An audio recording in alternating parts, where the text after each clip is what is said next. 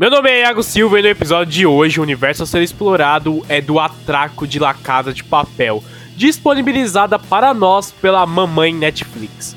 Com uma direção caprichada, atores em plena devoção aos personagens e uma trilha sonora de desarmar nossas defesas, o final de La Casa de Papel segue o que constituiu como fenômeno e consegue o feito de cobrir quase todas as frentes alcançadas durante as cinco temporadas. E para falar sobre a principal produção espanhola da história, contamos com a presença do nosso São Paulino frustrado, jornalista, rei do entretenimento futebolístico e cinematográfico, Gabriel Bernardo. E aí, Gabs, tudo bem contigo?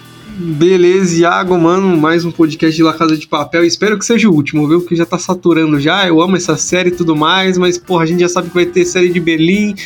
Gente, calma. É isso que eu tenho a dizer. Calma, galera da Espanha aí, vamos dar uma segurada, vamos dar uma respirada. É muito bom na Casa de Papel, mas todo ano não dá. Chato já, todo ano ter o. É, você viu que o meu argumento foi meio merda, mas Letícia, não tira isso. Eu tô ficando chato já toda. todo ano ter lacada de papel. Porque não tem mais o que fazer, entendeu? Eles já quiseram dar uma explorada aí matando uns personagens importantes. Mas estão vendo que não, não tá dando, né? E tá vendo aí uma série nova aí do Berlim, onde vai ter coisas que mostraram na série principal. Mas não sei, né? Deu pra perceber hard que desde a terceira temporada a Netflix deixou bem claro que a Antena 3 fez uma má escolha matando o personagem Berlim. E galera, Uh, fiquei muito feliz com a produção desse episódio, porque deixamos de ir na farofa da GK, não é, o, o Gabi? Com certeza. Aliás, esse pai elenco de La Casa de Papel também tava lá, a gente não sabia. Verdade, a gente já ia trazer um conteúdo totalmente exclusivo, né? Uh, certeza que ia vazar alguma foto aí do Gabriel ficando com com o filho do Leonardo, que eu não lembro o nome. Um grande João Guilherme, Guilherme aí, maravilhoso. João Guilherme, saudoso João Guilherme. Ou VTube, né? Porque parece que veio no pacote aí da GK, aí da GK, sei lá como fala o nome dessa mulher aí. Uh, João Guilherme da galera ou VTube, né? Então... É isso, então- né? Os, os goleadores, os artilheiros da farofa da GK aí da galera. Exatamente. Mas por que, que a gente tá falando disso? é, pra vocês verem como La Casa de Papel foi A raposa de Marte Brincadeira. também é fofoca. Ou nossos outros integrantes não colaram no rolê. Uh, eles acabaram indo pra farofa, né? Então, se vocês estavam esperando aí Raquel Figueiredo ou Franciele Mamiak aí, a Miss Osasco, elas não vão colar nesse episódio, mas vocês estão em boa companhia comigo, Iago Silva e Gabriel Bernardo, não é mesmo? Então, já que tá todo mundo apresentado, todo mundo, ou seja, o Gabriel Bernardo, vamos chegar com o pé na porta como a gente vem fazendo em todos os, os novos episódios, quando a gente só fala de spoiler, tá bom?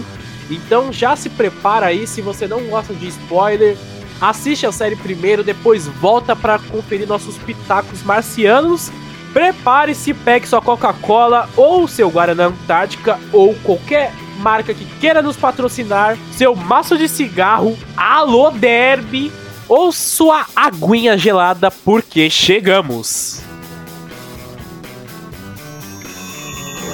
Esse podcast é produzido pela agência Raposa de Marte, jornalismo de outro planeta.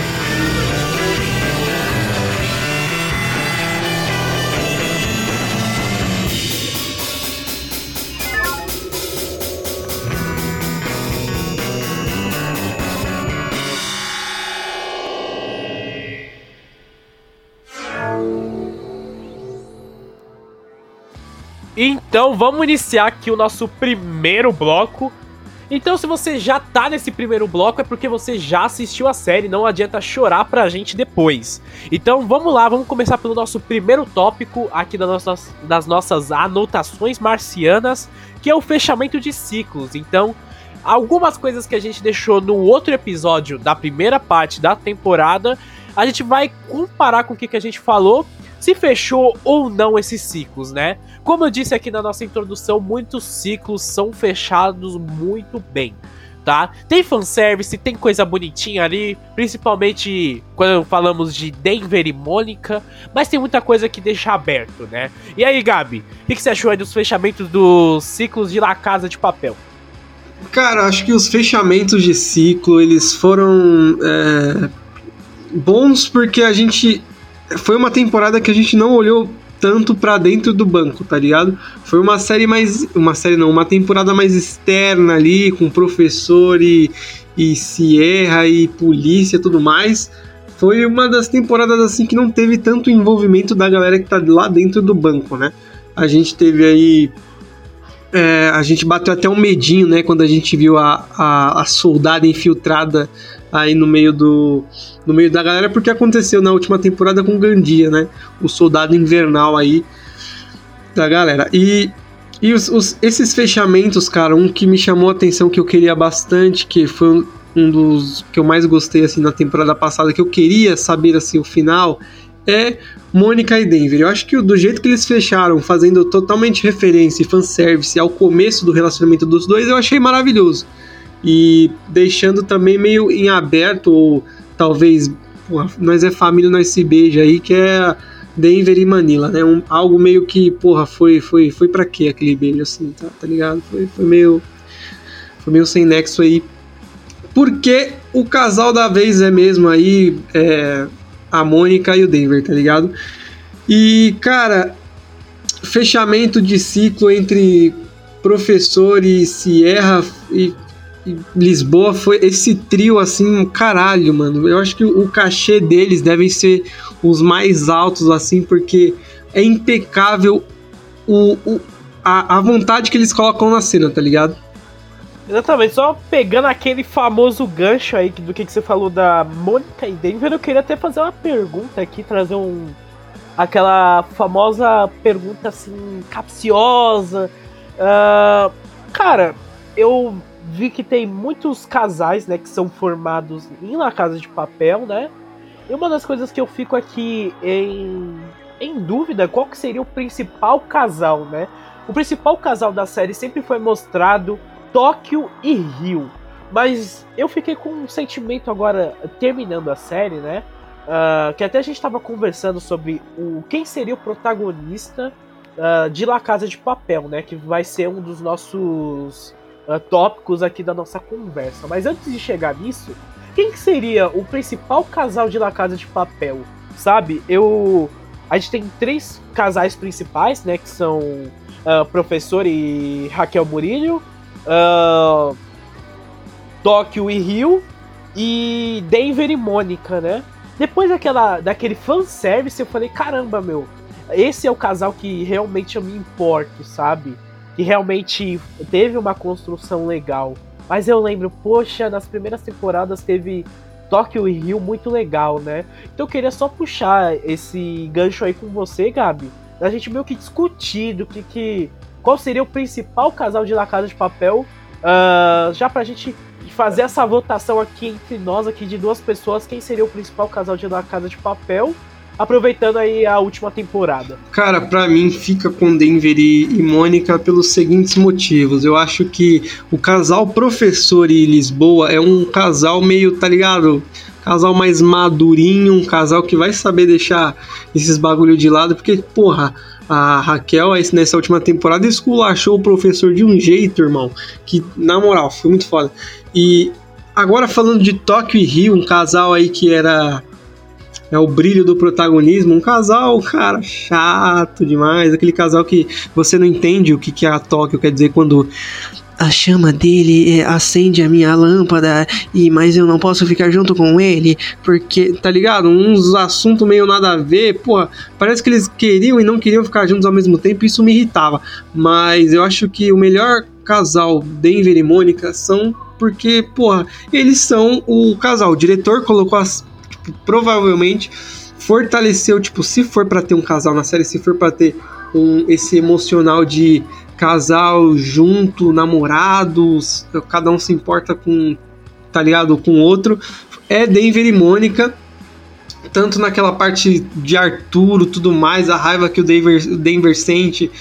Então eu acho que o casal, casal mesmo, que está na série para ser um casal é Denver e Mônica, tá ligado? E colocando aqui um contraponto com, do que você falou, eu também concordo, acho que o principal casal mesmo é Denver e Mônica, por conta da primeira temporada ali, segunda temporada, né? É um casal que, mesmo tendo o personagem mais chato da série, que é o Arturo, né? O ator que faz o Arturo, manda muito bem porque você não suporta ver esse personagem em tela, né? E até um dos pontos fortes da segunda parte da quinta temporada que tem o Arturo, né? O Arturo não precisava estar, tá, né, a partir da terceira, né, dentro do banco, mas tudo bem.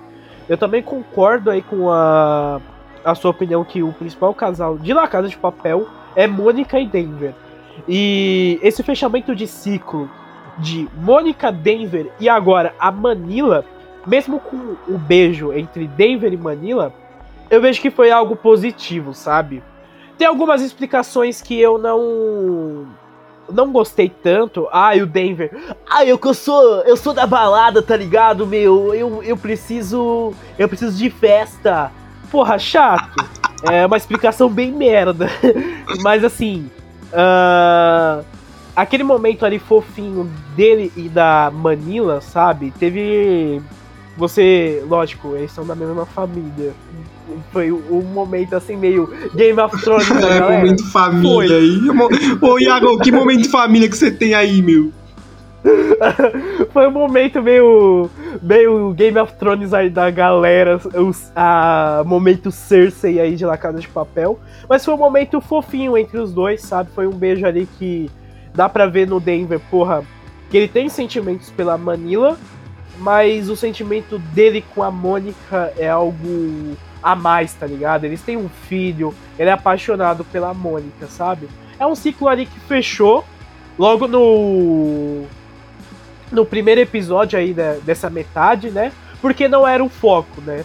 O, esse núcleo foi melhor desenvolvido na primeira parte da temporada e foi concluído logo no começo, porque tinha muita coisa frenética rolando. Era professor correndo atrás da grávida que tinha acabado de parir. Mano, uh, era muita coisa frenética acontecendo ao mesmo tempo, e eles conseguiram encaixar um fanservice ali. Então eu gostei desse final de, de ciclo, mesmo tendo uma explicação merda que é, ah, eu, eu sou da eu sou da balada, meu. Eu fui, mano, eu achei muito merda uma parte que o Denver fala assim: não, é que eu ia pegar madeira e eu ia pra balada, passava dois dias uh, longe, tá ligado?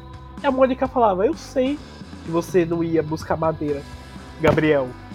Quem passa dois dias buscando madeira, Gabriel? E a pergunta é, será que ele voltava com a porra da madeira? Porque a gente sabe que com a madeira ele anda o tempo todo, né, Egão? Tô brincando, que é isso? Porra, o cara tava bem armado, hein? O cara tava armado. A polícia invadiu ali na hora, na hora H ali, o cara já tava armado esperando a polícia. Não tem jeito. O, o policial chegou e esse pistolão aí. Mão pra cima, deixa essa pistola. Solta essa pistola, caralho. Ai, meu. E é um, um personagem muito foda o Denver, né? Colocando uh, dentro de todos os personagens que a gente se. Uh, que a gente se apropria ali na série, que a gente curte, o Denver é um puta personagem maneiro, sabe? É o único personagem aqui que eu cravava que ele não ia morrer, sabe? Não, é, o Denver é o famoso personagem que é o cara que faz fumaça, esquentadinho, tá ligado? O maluco que, porra, vai sair na mão com quem for e, cara, a mensagem que ele mandou lá pro delegado lá, porra, vai se fuder, Denver, na moralzinha. Que maravilhoso. E a risada, né? A risada, a risada é um tesão, né?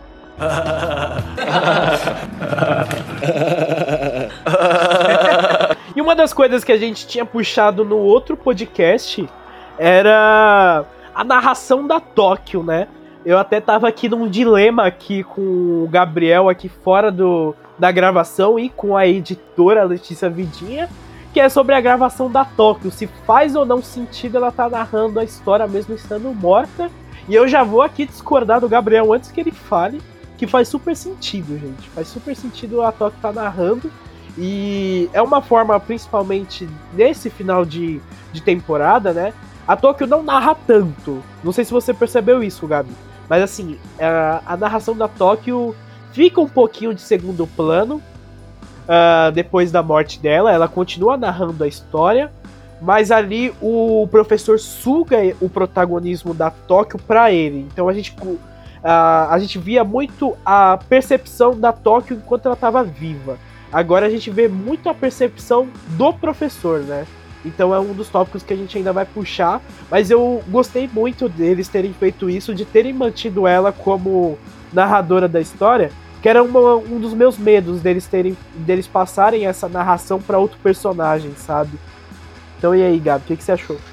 É, cara, a narração assim da, da Tóquio foi um ponto que eu, eu realmente não entendi. Eu entendi mais como, sei lá, para colocar uma das personagens mais emblemáticas e, e fortes, é, emblemáticas e fortes nesse, nesse mundo da cultura pop, tá ligado? E, mano, um bagulho que, que eu, come, eu pensei aqui, assim, se que faria sentido que ficasse legal se tivesse um final alternativo, seria. Já pensou se começa a série, ó, olha lá, eu vou começar, você fala, como assim? Mas tipo, depois eu vou. Depois você vai ficar entendendo aí. Igual todo mundo, todos os nossos ouvintes aí. Salve mãe. É, por exemplo. Salve aí as três pessoas que tá escutando aí. É, por exemplo, mano, eu, eu pensei assim, se fosse o um final alternativo se aquilo que aconteceu no final lá não fosse uma trollagem, fosse real, das mortes. Já pensou a série começa com o Denver narrando, tipo, essa, essa última temporada, o Denver narra, e no final você vê que todo mundo que tava dentro ali morreu. E ele ficou de fora, tá ligado? Porque ele fez ele zoou o cara lá. Aí, porra, aí, caralho, ia ser, porra, pica, tá? mesmo que eles morressem, essa jogada da gente. Porra, por que, que o Denver tá narrando o bagulho? Tipo, nos primeiros episódios, tá ligado? Aí no final a gente descobre porque ele foi o único sobrevivente. Mas não, a Casa de Papel conseguiu lacrar mais uma vez e lacrar maravilhosamente. Eu já saí totalmente desse assunto aí da narração da Tóquio, mas voltando aí, desculpa a minha noia sobre a narração do Denver, é que eu precisava compartilhar com vocês. É, a narração da Tóquio foi mais isso mesmo, esse gigante fanservice pra galera que tem ela como referência fodida nesse, nesse novo universo da cultura pop, tá ligado? A Tóquio e o professor são grandes símbolos desse novo universo, universo Netflix, cinema, te, televisão e os caras. E cara, uh, só para fechar esse tópico de narração da Tóquio, né? Uh, eu tava aqui pensando que nas outras temporadas a narração dela conta muito como um gancho da história, né? Então ela fala assim, sempre tem aquela dramatização, né, de produções espanholas, né, para quem acompanha outras produções espanholas, você pode ver isso muito claro em Elite lá, a rebelde lá da Espanha e La Casa de Papel, que sempre termina com um personagem fazendo uma um gancho, uma frase de efeito para te levar ao outro episódio. Depois da morte da Tóquio, La Casa de Papel ele serve muito mais como um, um longa-metragem de 5 horas do que 5 uh, episódios. Então você pode perceber que ao fim de cada episódio, diferente das outras temporadas, não tem mais aquele gancho. Então é só aqui, ó. Você, você quer service, aí fã de La Casa de Papel, você tem que assistir o próximo episódio. Eu não vou deixar ganchozinho para você, ah, eu preciso assistir. Não, você vai assistir pronto, acabou. Na Casa de Papel já se mostra nesse poder de série, sabe? Nesse poder executivo de série. É uma das principais séries da Netflix, ficando atrás de Round Six, uh, Britton, né? Eu não sei falar o nome dessa. dessa Bridgerton. Não sei. Bridgerton uhum. Libertadores. E Lupin. Acho que fica atrás dessas três, uh, dessas três produções da Netflix em questão de de audiência. Talvez esteja na frente de Lupin, se pá. Mas, ah, se você quer informação, vai para o Omelete. Uh, mas trata disso, sabe? Então agora a La Casa de Papel já não se sustenta mais em ganchos, né? Já vem como uma conclusão muito bem feita, sabe? Então, mesmo você assistindo o, os cinco episódios, mesmo você sabendo que é a última temporada, a, todo episódio te lembra: Ó, oh, tá acabando, hein? Tá acabando, assiste devagar que você não vai ter mais isso, sabe? Então eu enxergo a, a narração da Tóquio nas outras temporadas dessa maneira, sabe? Nessa segunda parte da temporada, a narração vem mais como um complemento de segundo ou terceiro plano.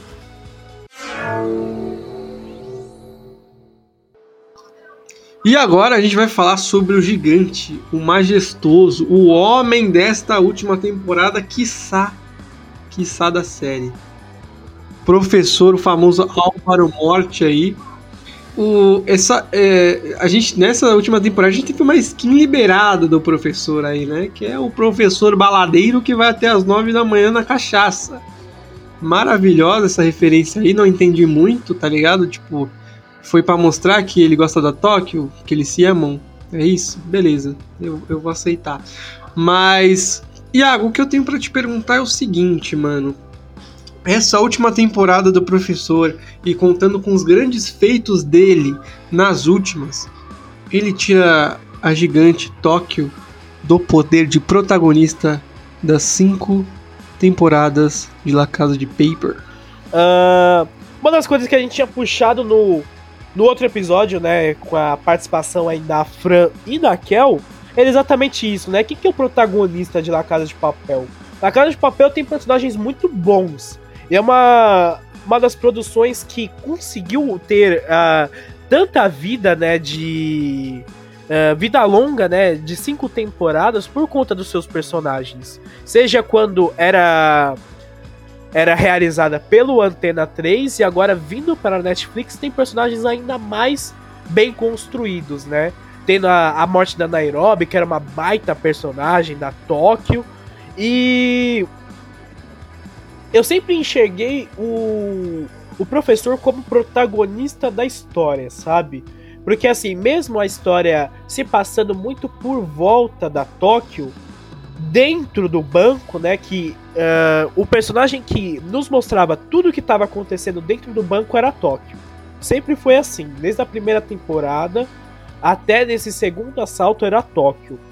Mas o, a série girava em torno muito pelo plano do professor, sabe? Tudo que o professor fazia uh, fora do, do banco uh, girava muito em torno do que estava acontecendo lá dentro do, do assalto, sabe?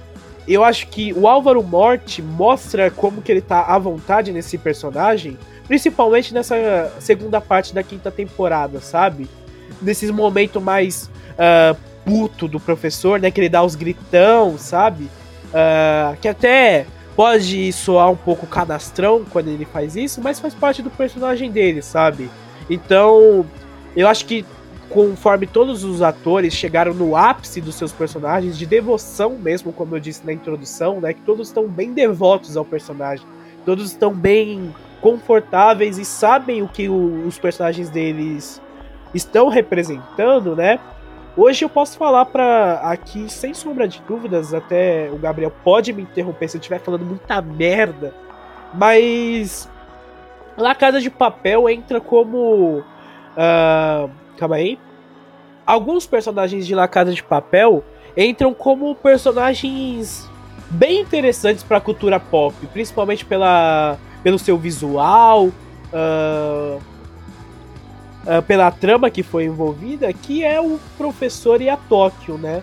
Então são personagens que já têm a sua importância ali pela cultura pop atual, né? Principalmente com, a, com esse início na Netflix. Então, respondendo sua pergunta, sim, para mim o professor é protagonista da série. Ele chega nesse ápice, principalmente quando ele volta no banco, né? Naquela cena icônica dessa última temporada com, com ele dentro do Fusca, voltando pro banco e negociando com o Tamayo, sabe? É uma das cenas mais fodas da, da história de La Casa de Papel, ele voltando pro banco a, os diálogos com a Sierra, que são muito bem feitos, que a atriz que faz a Sierra, ali de todos os atores que já passaram por La Casa de Papel, ela é a principal atriz ali, para mim, questão de talento que passa em La Casa de Papel. Posso estar tá falando merda? Posso estar tá falando merda. Mas ali, ela e o ator que faz o Berlim, aí o saudoso Berlim, uh, tem diálogos muito bons com o professor, sabe? E todos esses diálogos memoráveis tem o Álvaro Morte, sabe?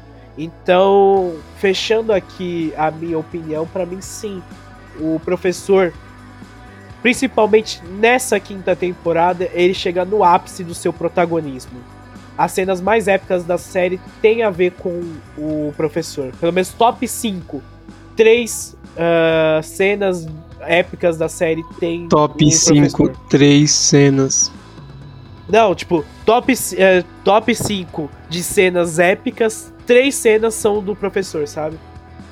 Diga aí, Gabi, o que, que, você acha aí? Se o, o, professor que é o protagonista, a Tóquio que é protagonista, ou é o Marcelo, meu? Grande Marcelo, a gente não falou dele, o principal capanguinha do professor, né? E, mano, a gente, a gente, a gente, a gente sabe que é Marcele, tá? Não adianta chegar lá e falar, ah, que burro, falou que é Marcelo. Marcelo é totalmente pelo, entreten é, é, totalmente pelo entretenimento. Mas vamos lá. Falando de protagonismo, cara, eu vou muito aí da, do Berlim, tá? Porque Berlim com certeza tem mais tempo de tela que todo mundo. Ah, mais que a Tóquio. Não, mentira. É, ele deve ter sim, mas não é meu protagonista assim, obviamente, né? Porque ele morreu na primeira. Mas Professor, ele. Para mim, a Toque é a protagonista, é óbvio, mas eu compartilho da ideia do Iago que o professor é, protagonizou as cenas mais fodas de toda a série, tá ligado? A Toque, beleza, pega uma torreta lá e foda-se, foda-se. Mas você vê o quebra-cabeça do professor dele fudendo a cabeça dos, dos polícia lá, mano, é maravilhoso. Então, se fosse para mim escolher um protagonista, era sim o professor, partindo aí da ideia do Iagote Perigote.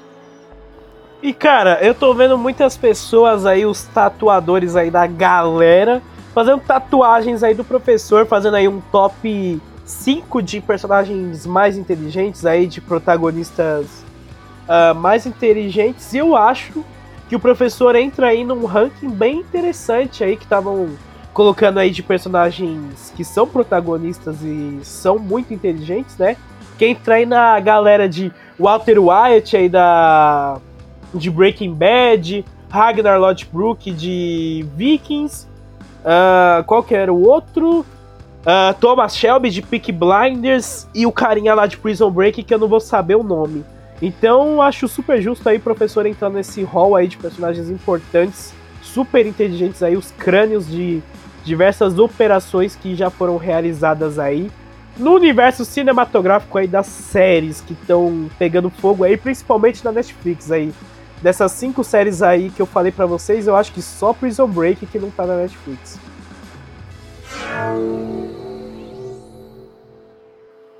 Então, gente, vamos entrar aqui em outro bloco, falar um pouquinho de personagens, personagens que foram esquecidos, personagens que foram bem aproveitados, mas vamos falar de um pessoal aí que foi esquecido no churrasco, que a gente tinha falado no outro podcast que a gente carros seriam queimados aí se acontecesse isso, que foi o caso do nosso querido Helsinki da galera, que impressionantemente, depois que a Nairobi morre, o gordão da galera não aparece mais nessa série nem ferrando. Cai uma estátua em cima do cara, o cara não levanta mais, o cara tem 3 metros e meio de altura ali. E é um personagem super esquecido do rolê, não é Gabi? Cara, é o Helsinki, o personagem aí que tem um. Tinha, né? O puta de um potencial. Acho que nessa última temporada essa, essa viga aí caiu na perna dele meio que cagou. Acho que ele apareceu em uma, duas cenas, tá ligado? E na ter... Não, nenhuma delas ele tava para morrer. Quer dizer, em todas, né? Todas as cenas dessas, dessa última temporada ele tava pra morrer. Mas é, mano, Helsinki ele, ele foi muito legal, assim, esse, esse negócio dele com Palermo nessa, na temporada que o Palermo apareceu. Dessa conectividade. Ele com a. com a. Com a Nairobi também foi, foi cara, muito, muito necessário pra série. Mas realmente ele ficou meio esquecido no rolê. E um personagem assim que eu também vou puxar aí pra gente já passar pra ele é o Bogot Johnson, né? Bogotá aí que era o meu personagem preferido dessa dessa temporada, né, da primeira parte. Só que nessa e o cara abriu a fábrica, né? Só que, sete é, filhos. É, nessa é temporada é ele, ele foi o alívio cômico de ter sete filhos, tá ligado? Parabéns aí. Caralho, ri demais. Ri demais. Mentira, não ri porra nenhuma. Caralho, o cara transa. Foi basicamente isso a temporada pro Bogotones. O cara tinha um puta potencial aí, principalmente que ele se envolveu aí com a Nairobi. E nessa última temporada aí, o cara só é o maluco que fica mergulhando lá para pegar o ouro e tem sete filhos. É, Parabéns, é, o pai, é o pai que foi comprar cigarro. É, é, é, isso que, que Bogotá foi aí nessa última temporada. Exatamente, o cara foi comprar cigarro, aí o filho dele tá ligando na TV, tá a foto do pai dele lá assaltando o Banco da Espanha, foda-se. Cara, é impressionante como alguns personagens de La Casa de Papel são incrivelmente bem aproveitados, mas alguns personagens são extremamente uh, esquecidos, sabe? Uh, no começo do, do assalto, o, um dos personagens mais importantes ali no assalto é o Helsinki e o Palermo, né? Que tem ali o. Até uma das cenas mais fodas, assim, de desenvolvimento de personagem, né? Que é quando o Palermo fala assim pra Nairobi: Você ama o gordão, mas o gordão me ama. E eu não amo ninguém, sabe? É uma das cenas muito fodas de Lacada de Papel. Né? Que uh, é cena aqui de lacração? É. Mas é uma cena legal, foda-se. Quando a Nairobi fala assim que ele não ama ninguém porque ele é fraco, pipipi, popopó. Sabe? E chega agora no fim da, da quinta temporada Uh, o Palermo também é outro personagem que é esquecido no rolê e que ele fica dividindo a liderança sempre com a Lisboa, né? Sendo que eu fico assim, mano, eu quero ver o Palermo liderando, não quero ver a, a Raquel Murillo, sabe? Discutindo com o professor no telefone lá. Ô, Sérgio! Ô, Sérgio, tá, tá, tá foda aqui, hein? Você tá vacilando. Cadê aí o, o plano tá bom da serra aí que você me contou na cama? Sabe? É um. É uns bagulho que. Poderia ter dado mais tempo de tela pro, pra, pro Palermo, fora dos flashbacks do, do Berlim, sabe? O Palermo aparece muito mais dentro dos flashbacks do que no assalto dessa quinta temporada. E é um puta personagem com desenvolvimento foda, sabe? Ele entra como, uh, como líder do assalto da mesma forma que o Berlim foi ele é até mais cruel do que o Berlim. Não, ele não é mais cruel do que o Berlim, foda-se, mas ele é um, um personagem ali que tá em desenvolvimento, que ele chega pra gente como um vilão lá dentro. Ele vai se, desenvolve, uh, se desenvolvendo aos poucos, e nessa quinta temporada ele é só esquecido. Ele só é o cara ali que tá sendo o líder do assalto, o cara inteligente, tal, engenheiro, e é isso. Então eu fico chateado Espero muito que ele volte na série da do Berlim, mas não sendo só o cara que tá apaixonado pelo Berlim, sabe? Um cara foda ali sendo um dos protagonistas do próximo assalto que eles vão inventar pra La Casa de Papel daqui 10 anos ter uma série da Tóquio, tá ligado? Mas é isso. Eu fico chateado por conta desses três personagens não ter tanto espaço nessa última temporada. E digo mais, Riozinho da galera também vai como um dos principais protagonistas da série no Antena 3 para um dos personagens mais esquecidos na Netflix desde a terceira temporada. Porque o Rio também é super esquecido no rolê, é só o bebê chorão que fica lá. me enterraram no deserto! Ah, vai se fuder. Mas é isso, fica aí toda a minha solidariedade aí para quem gostou do desenvolvimento desses personagens aí.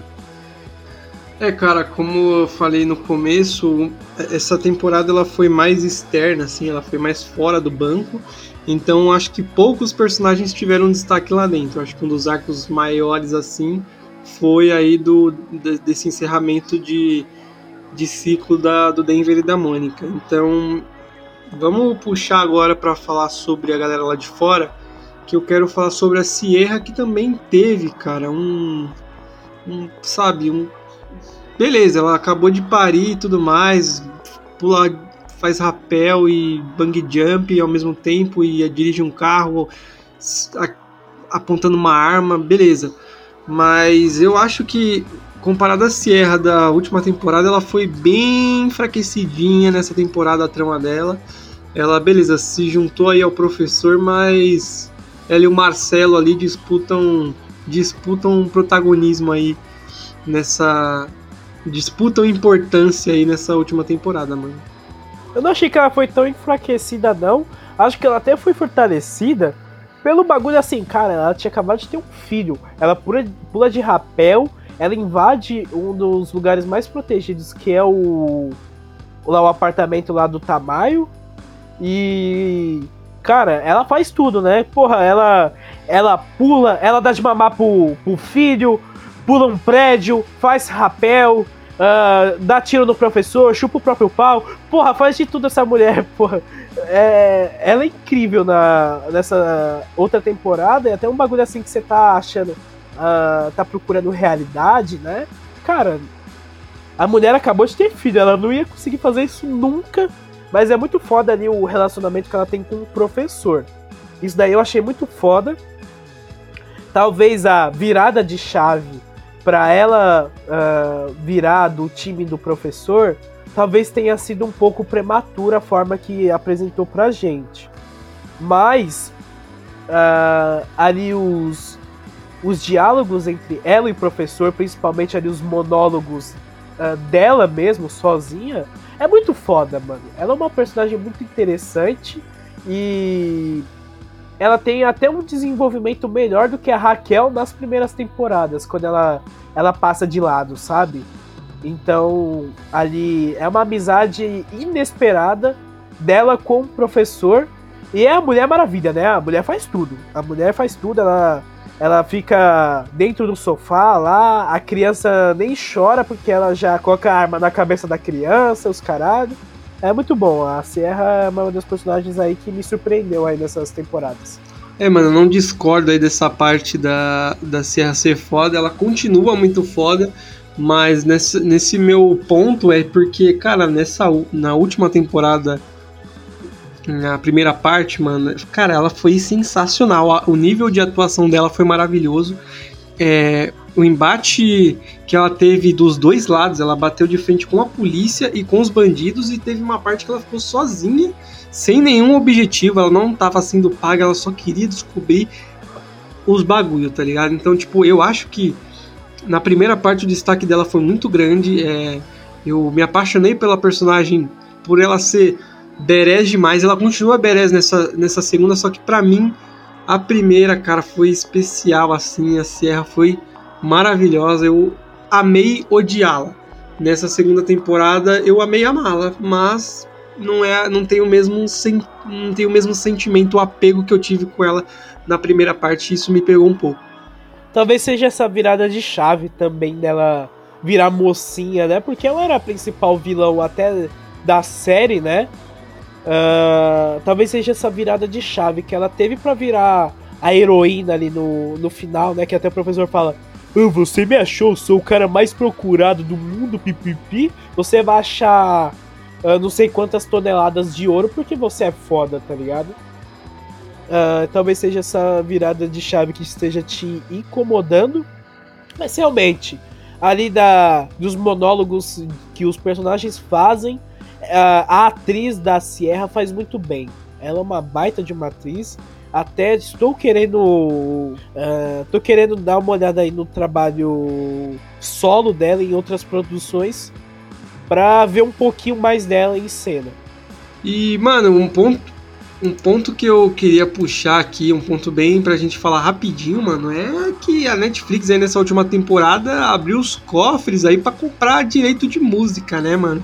A gente aí, claro, é, a melhor foi o pagodinho de Bela Tchau, mas, mano, teve músicas assim que bem conhecidas que eu não esperava ver em La Casa de Papel, tá ligado?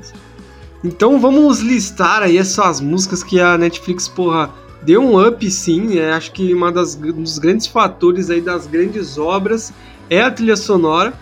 A gente viu aí que quando a Marvel abriu aí o bolso para fazer o filme do, do, do Guardiões da Galáxia, uma das grandes dos grandes prós da, do filme é a trilha sonora.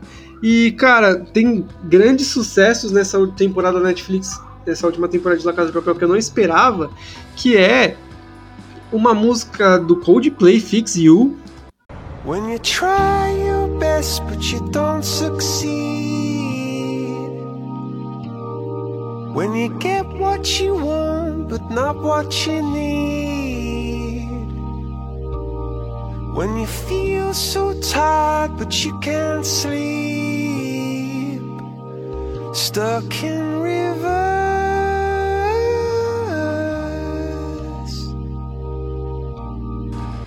Uma música que se chama Why So Serious, da Alice Merton, cara, é o Mirton, sei lá, é que eu não sei pronunciar em inglês, mas muito boa também essa música. but I wanna let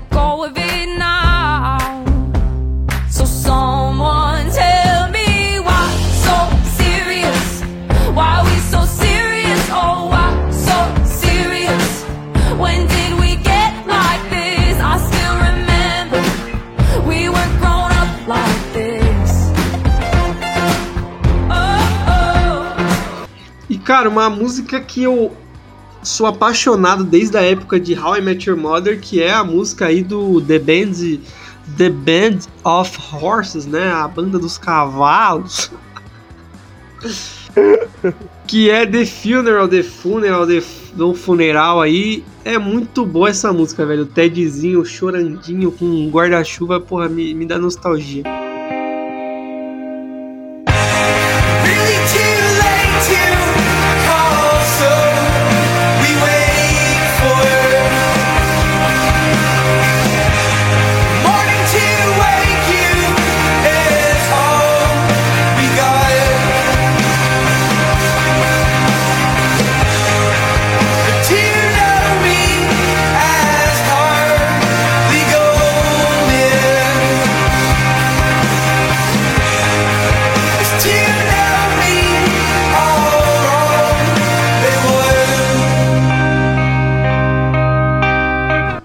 Nome chamativo na lista é James Brown.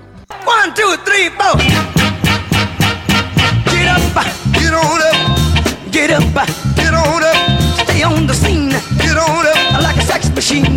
Get on up, get up, get on up, get up, get on up. Stay on the scene, get on up like a sex machine. E, cara, a trilha sonora foi um ponto muito foda que teve essa série. Eu acho que muitas cenas foi lacração, tipo aquela do Berlim quebrando o bar ali, porra, não precisava. Foi muito legal, foi muito, quer dizer, precisava. Foi, foi tocante, foi maravilhoso. Eu acho que aquela cena foi totalmente lacrativa, mas foi bonita, tá ligado? Eu soltei o não precisava porque já tava enga- engatando do, do lado da lacração, tá ligado? Mas eu achei. Eu achei boa a cena, mas é uma cena novelão e, e, cara, não tem nenhum problema em ter, mas eu achei, eu achei bom, eu achei bom. E agora a galera pode falar.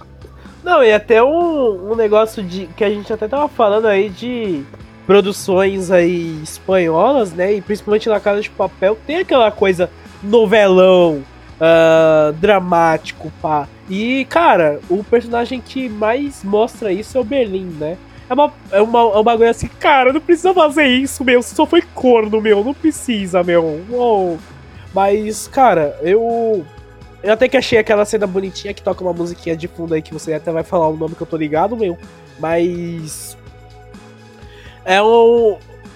É o típico de coisa de que até falam que foi a única vez que o Berlim foi preso e foi pelo amor. Então, tipo, eles falam que o Berlim já casou diversas vezes, ele quebrou a cara em todos os casamentos, né?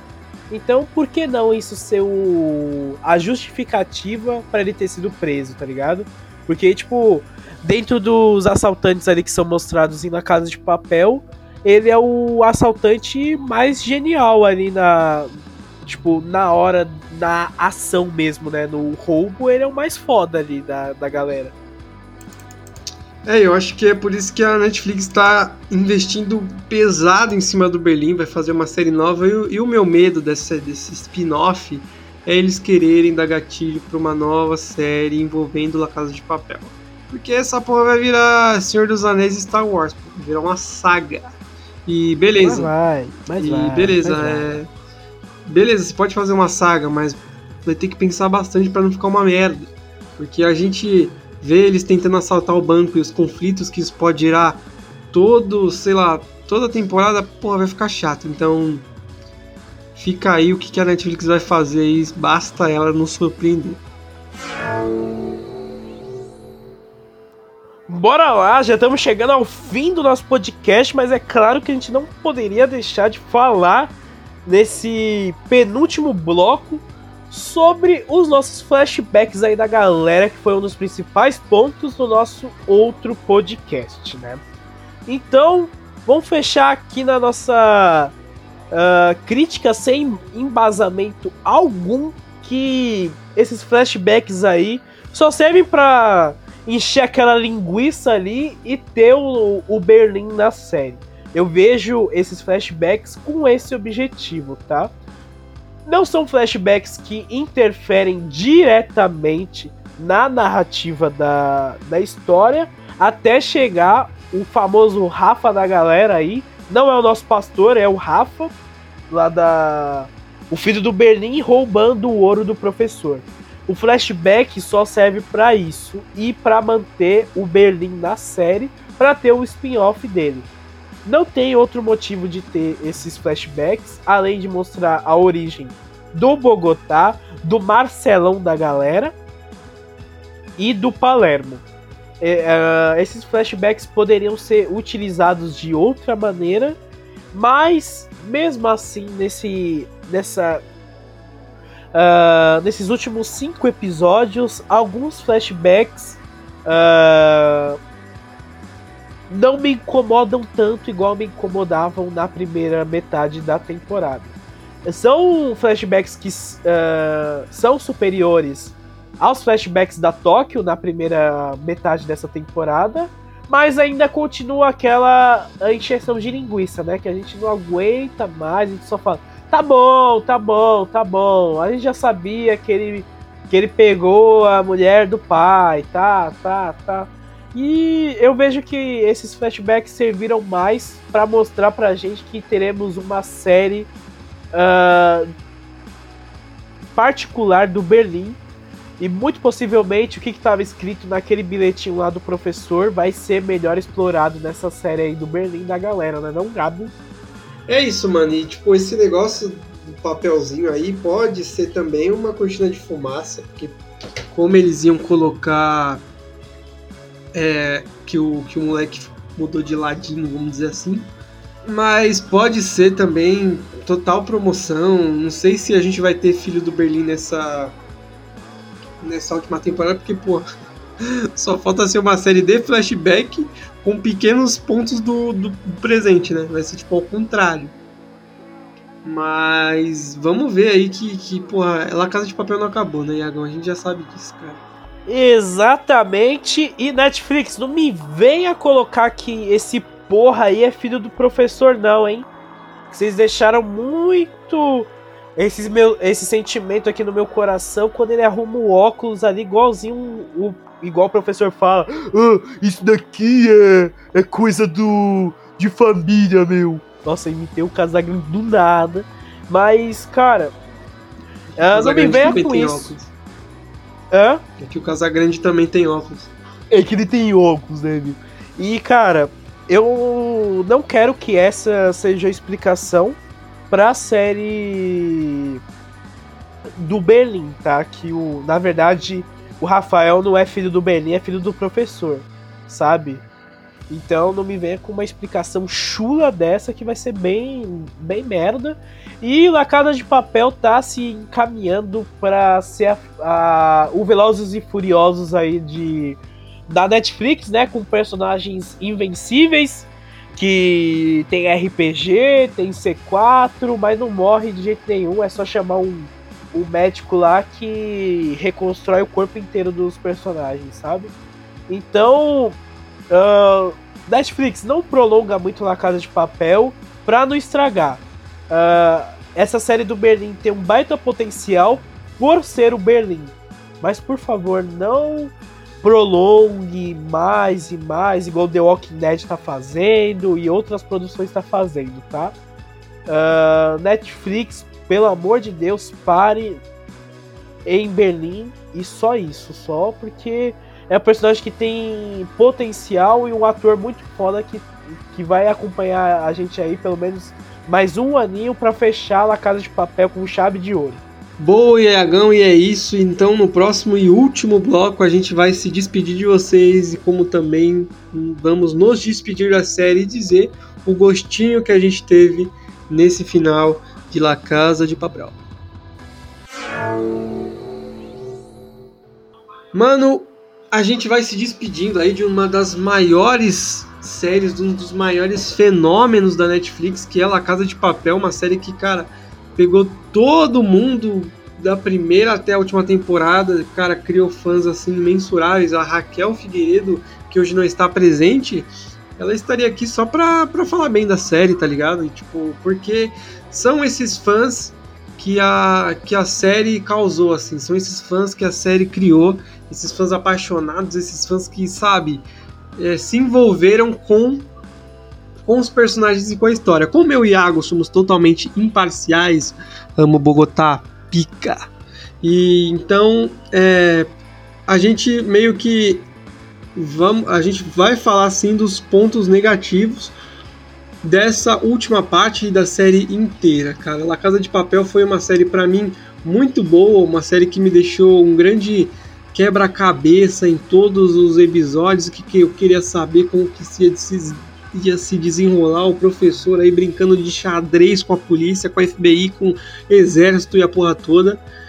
E foi uma série muito boa, mesmo a gente já sabendo que, claro, a Tóquio morrer foi um, um, ponto surpresa, assim. Matar o protagonista foi um acerto gigante.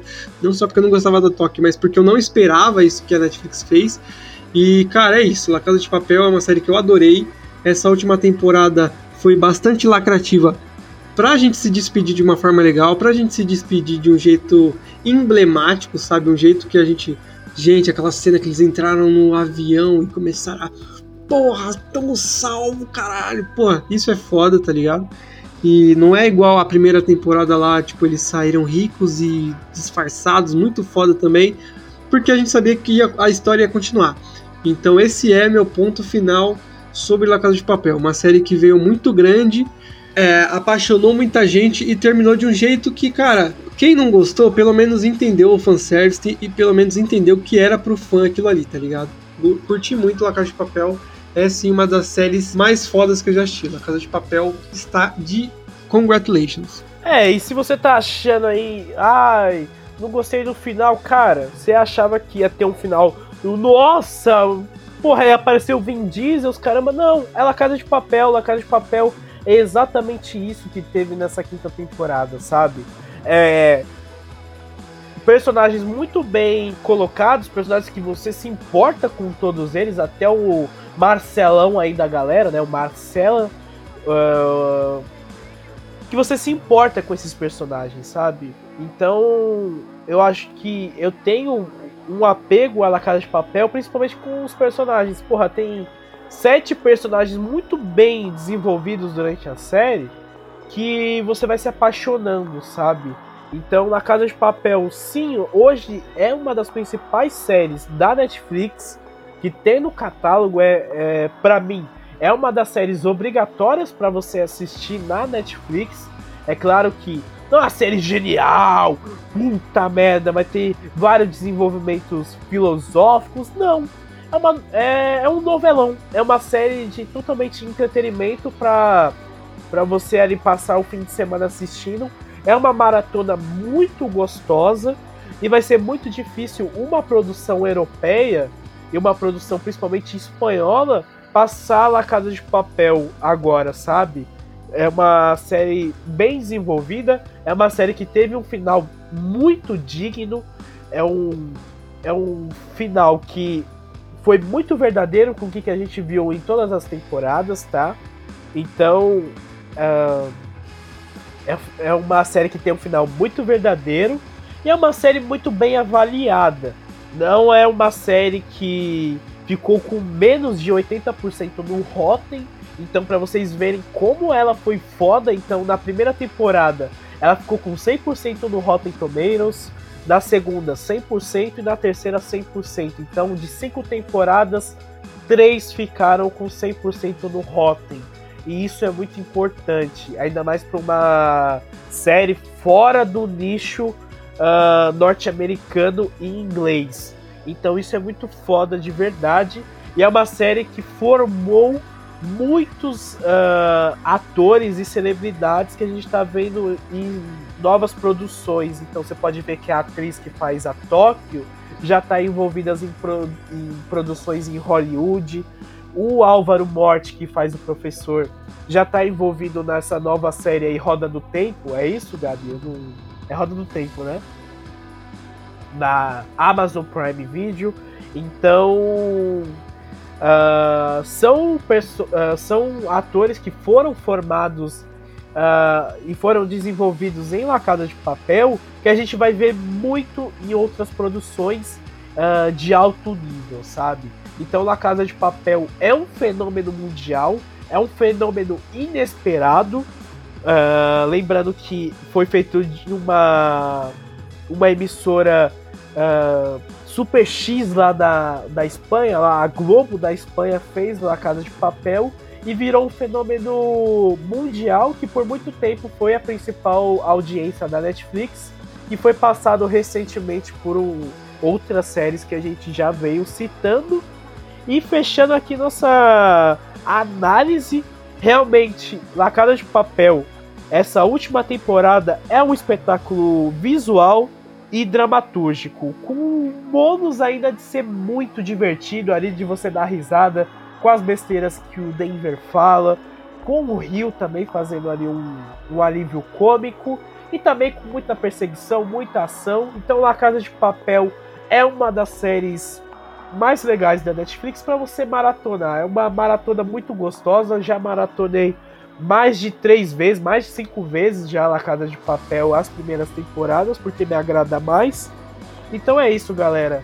Se você tá procurando uma série aí pra indicar pra galera, indica La Casa de Papel, porque é muito, muito foda.